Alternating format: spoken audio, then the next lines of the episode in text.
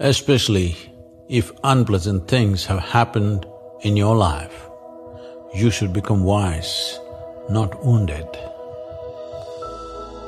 Painful experiences of life were painful at that moment, not because of what they were, simply because of how deeply we were invested in that situation. Now, what painful experiences or unpleasant experiences that occurred in our lives, usually painful experiences are also experiences of profound impact. Anything that comes to you, in whatever form it comes to you, when profoundness comes your way, don't let it go waste.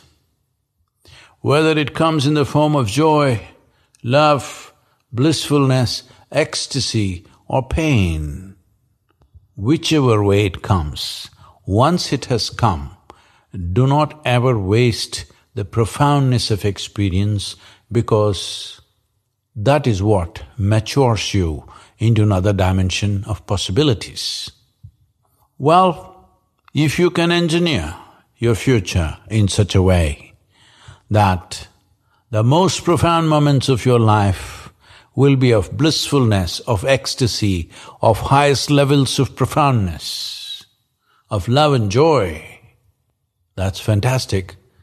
That is what we are striving to provide you with the necessary tools for, that you can engineer your life in such a way that every day is replete with profound experiences and they are pleasant in nature.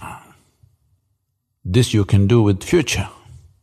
But if profound experiences have happened to you in unpleasantness in the past, do not turn that into a wound within yourself. It is time you curate it into wisdom. There are ways to do this. You have to engineer the seat of your experience. All human experience comes from within. It is in your ability to transform what happens to you into what it becomes within you. What the world throws at you is not always by choice. What you make out of it is 100% by choice.